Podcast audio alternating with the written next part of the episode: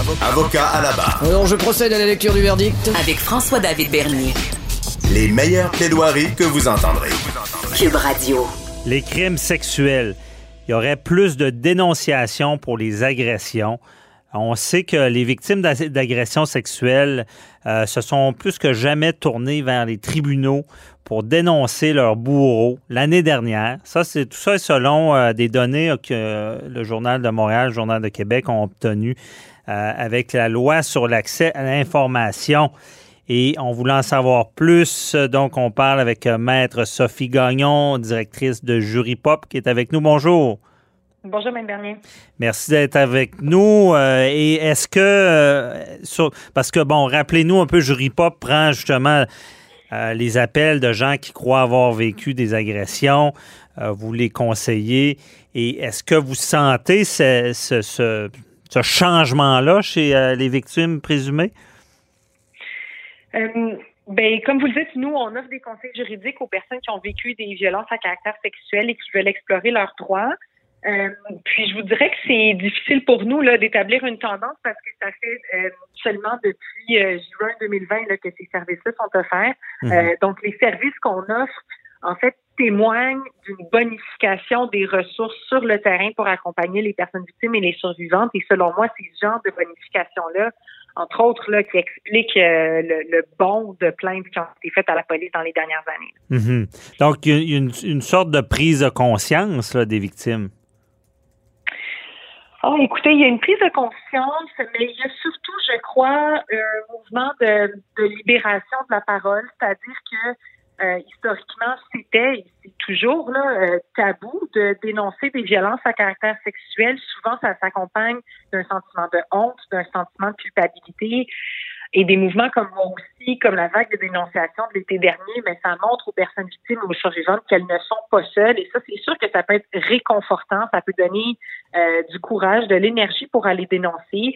Euh, et dans les dernières années, il y a plusieurs ressources qui ont été soit mises en place, comme les services de jury pop, mhm. ou encore bonifiées. Je pense à certains services au DPCP, de certains CAVAC, euh, qui font en sorte que les, personnes victimes, les survivantes, se trouvent moins seules quand, elles, souhaitent explorer leurs options et éventuellement porter plainte. Mhm. Est-ce que euh, dans les appels, est-ce qu'il y a une, une, crainte qui est présente justement, vous parlez de tabou, de honte, est-ce que euh, les gens qui voudraient dénoncer ont peur que la confidentialité soit levée, puis qu'ils soient reconnus, puis qu'ils doivent affronter d'autres personnes vis-à-vis de tout ça? C'est sûr que la, le, désir d'anonymat, de confidentialité, c'est un frein à la dénonciation. Euh, nous, ça nous arrive là que des personnes nous appellent puis nous disent ben moi j'aimerais ça euh, soit porter plainte ou encore j'aimerais ça m'assurer que la personne ne récidive plus, mais je ne souhaite pas que mon identité soit connue et surtout je ne souhaite pas que cette personne-là sache que j'ai porté plainte contre elle. Ben malheureusement le système peut juste se saisir d'une agression sexuelle si une plainte est déposée. Et pour pouvoir se défendre, bien évidemment, la personne visée par la plainte doit connaître l'identité du plaignant ou de la plaignante. Mhm. Alors, c'est sûr que ce désir-là, donc nous, quand on reçoit comme avocat, comme avocate, cette demande-là, ben malheureusement, le, le droit ne nous offre pas d'outils pour y répondre. OK. Donc, il y a encore de l'amélioration à faire. Les, euh, parce que ici, est-ce qu'on parle quasiment d'une révolution? Là, on parle de plus de 1600 chefs d'accusation d'agression sexuelle qui ont été déposés en, en 2020. C'est un sommet au cours des dix dernières années. Euh, il s'agirait d'un bond de 46% par rapport à 2016, euh, ce que les statistiques du ministère de la Justice révèlent. Donc, on est quand même dans, dans dans un changement très important. Là. Oui, puis quand on regarde les statistiques, c'est vraiment à partir de 2017 que ça commence à augmenter et ça, c'est une augmentation constante depuis 2017. Donc, c'est vraiment le point tournant, c'est manifestement le mouvement moi aussi. Euh, puis c'est encourageant de voir ces chiffres-là parce que euh, selon les dernières données de Statistique Canada, les agressions sexuelles sont le seul crime violent au Canada dont l'occurrence ne diminue pas. C'est-à-dire que tous les autres crimes violents contre la personne, les meurtres, les voies de fait, euh, ben, on, remarque une diminution d'année en année, mais pas les agressions sexuelles. Mhm. Euh, alors c'est sûr qu'il faut une panoplie d'actions pour que pour que ça diminue. La justice n'est pas la seule, mais ça fait ça fait très certainement partie des solutions. OK. Et euh, quand on parle de, parce que bon, tout à l'heure on parlait bon du tabou, de la honte. Est-ce que vous chez Jury Pop, vous voyez d'un bon oeil l'instauration de, tribunaux spécialisés en matière d'agression sexuelle? Mais ce qu'on voit d'un bon oeil, c'est euh, l'intention de placer la personne victime et la survivante au centre des procédures judiciaires. Donc concrètement, qu'est-ce que ça veut dire? Euh, Ça veut dire de s'assurer de réduire les délais, euh, de s'assurer qu'elle ait accès à de l'information lorsqu'elle en a besoin à chacune des étapes du, du processus, euh, qu'elle soit accompagnée euh, par une intervenante. qu'elle ait toujours le même ou la même procureur de la couronne qui soit assigné à son dossier. Qu'en salle de cours, ben, que le juge qui, qui décidera de l'affaire ait reçu une formation sur le sujet. Bref, vraiment une panoplie de, mesures là, pour s'adapter aux besoins et aux réalités des personnes victimes et des survivantes. ça, c'est sûr qu'on accueille ça d'un bon oeil, là, oui. Mm-hmm.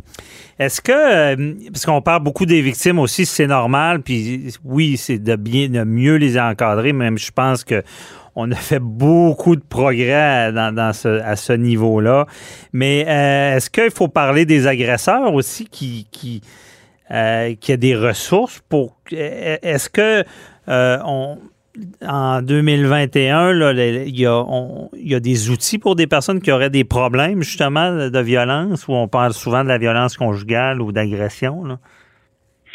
Oui, donc c'est quand même des enjeux différents. Les, je me concentrerai plus sur la violence euh, sexuelle. Mhm. Euh, puis pour prévenir, puis là je, je, sors un peu de mon expertise d'avocat. Ouais à mon humble avis, c'est un changement de, de, culture qui est requis euh, pour que l'occurrence des crimes sexuels diminue. Je pense vraiment que c'est un enjeu de culture, de société, d'éducation. Euh, faut qu'on se faut qu'on définisse ensemble qu'est-ce que c'est un rapport sexuel qui est sain, qui est consensuel, qui est agréable pour tout le monde qui y participe. Mhm. Euh, comment est-ce qu'on cesse d'objectiviser les femmes, le corps des femmes? Euh, alors, c'est ce qui va être requis selon moi pour pour que pour que on, assiste enfin là, à une éradication de la violence sexuelle. Oui, je comprends. Et justement, à ce sujet, est-ce que euh, on se rend compte, parce qu'on sait que même dans le milieu de travail, dans des, ça, ça semble avoir beaucoup évolué, mais c'est ça, c'est l'incompréhension, le, tabou, euh, excusez l'expression, le monon cochon, ça, ça existe encore. Il y a encore de l'éducation à faire dans ce sens-là. Là.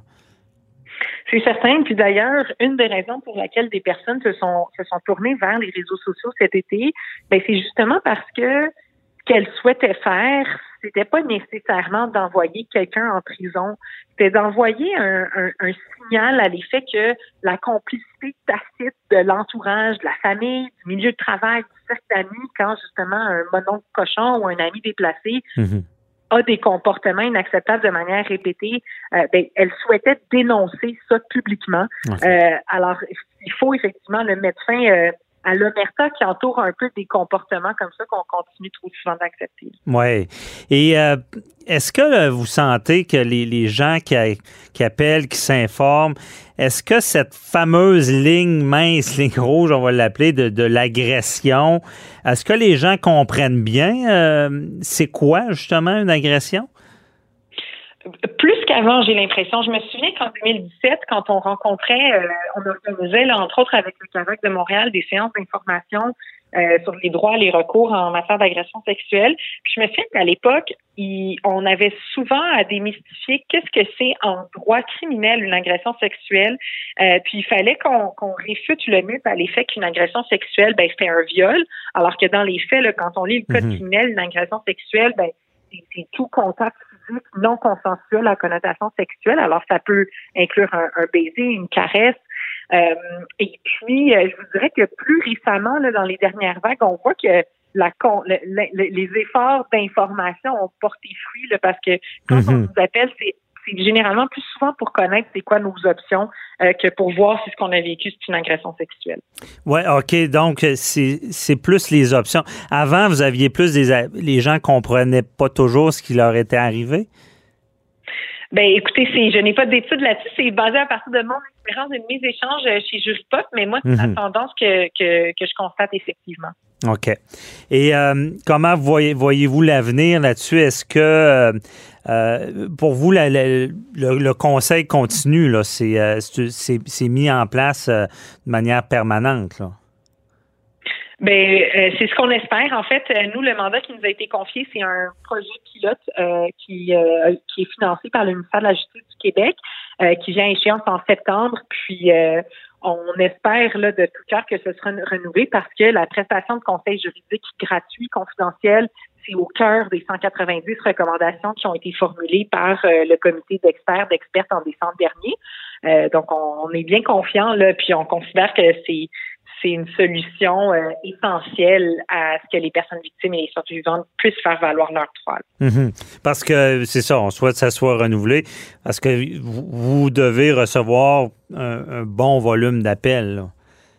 Oui, oui, oui, absolument. C'est plusieurs appels à tous les jours qu'on reçoit euh, de partout au Québec. Dès qu'on a lancé les services, là, chacune des régions administratives a été représentée.